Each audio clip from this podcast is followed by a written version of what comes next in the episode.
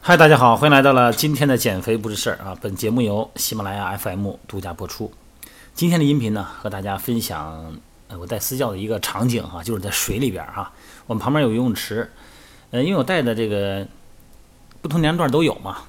有年龄小的，有这个二三十岁的，嗯、还有几个呢，有几个五六十岁的哎、老朋友。那么有一位六十三岁一大哥呢，他是有摔伤的情况哈，然后恢复的时候呢，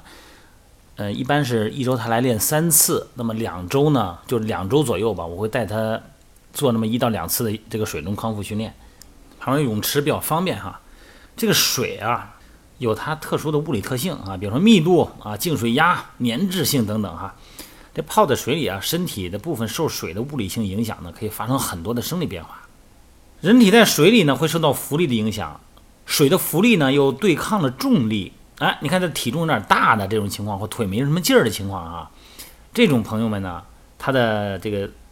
体重呢就等于是给减轻了，减少了关节局部的负荷量，或者是受伤位置的负荷量。很多你看你在硬地上，你包括跑步机啊、自行车，你感觉哎训练都不是太舒服的，你在水里边用很方便，你会感觉这人身体突然就变轻了。这个肢体的控制力啊，哎，就感觉身体恢复了，哎，特别有自信，从心理感觉上来讲非常好哈，能获得很好的生理反应和心理反应。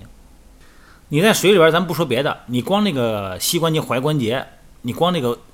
活动的角度都会比陆地上增加。那这种运动模式呢，减少了重力对于肌缩的刺激。咱们肌缩，咱们以前聊过哈，就是神神经的感受器啊，肌缩、腱缩、高尔基体。这肌缩有一个功能哈，就是给大脑反馈一个信号，也就是说呢，一旦它降低了它的刺激以后呢，这肌肉因为疼痛产生的挛缩的情况就会下降。而且在水里运动的时候，那个水对人体有一个类似于按摩的作用，可以给咱们表皮啊这些神经末梢呢产生一个镇静的心理暗示作用，哎，缓解因为疼痛、因为记忆中的疼痛而产生的痉挛。水中的心肺功能训练咱就不用说了哈，肯定是能够达到很好的一个效果，因为它是全身运动嘛。关键是因为这个水的浮力特点哈，不会像其他的运动这样对下肢关节有产生压力，啊，更适合一些有一些损伤的，或者年龄大一点的不常运动的这些朋友。你如果要是整个人都浸到水里的话呢，这个只有体重的百分之十左右呢，作用在双脚上。在水里边别光游泳，你要记住哈，直立步行训练。用胳膊呢来完成助力，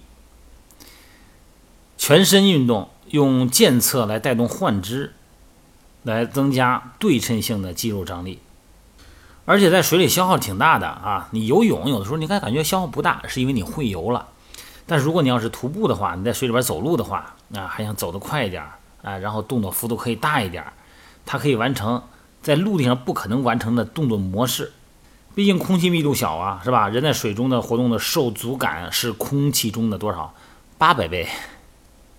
那如果这个陆地和水中的动作速度相同，完成同一样的速度，那水中和陆地相比，至少要用多六倍以上的力量。但是你千万别觉得你在里边是泡着啊，你别说我在这泡澡，那可不行。在水里边一样可以完成抗阻力运动。咱们肢体的运动方向和浮力的方向相反的时候，浮力呢就成为肢体活动的阻力。它就是抗阻力。那这个时候呢，肌肉的活动呢，就相当于抗阻力运动。那这个时候呢，我会让我这个这位六十多岁的大哥哈，手里拿着两个浮板，啊，当然是专门就是就是拨水用的哈，能够套在手腕上，啊，可以产生一个塑料的，但是产生感觉阻力呢，形形成一个像哑铃一样的阻力。甭管是侧平举啊、前平举啊、夹胸啊，还有是水平划船的效率效果都是一样的。但这里边有一个水温的问题啊，就太凉了不行。反正最好的水温能到三十度最好，游泳池的水温一般会比较低啊。如果老年人的话呢，呃，他最好是三十度。如果你要是有一些人体寒哈，或者说呃他有这个风湿的，那你说二十多度的水温，二十七八度的水温肯定是不行，最好三十度以上。水啊有一个温热效应哈，利用水的温度和热传导的效应呢，对患者实行镇痛。哎，你看咱们扭伤是不是要冷敷啊？哎，软化组织挛缩，缓解痉挛的作用。训练完了以后有乳酸堆积吧，正常咱们肌肉训练啊，哎，在水里边呢是一个很好的放松，这就所谓的水疗嘛，能够起到按摩和改善局部血液循环的作用。但是有的健身房带游泳池那种啊，有一个问题就是你千万别跑完步带了一身汗就往水里跳，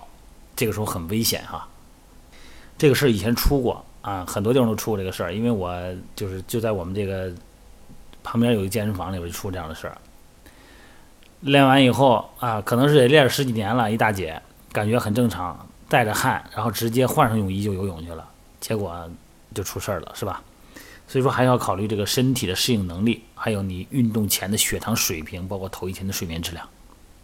好了，多尝试一些不同场景的运动，记住，运动是一种自然状态的恢复，自然而然的运动是最适合人体的。越符合我们人类进化过程中的场景它越被我们所适应被我们潜意识所接受。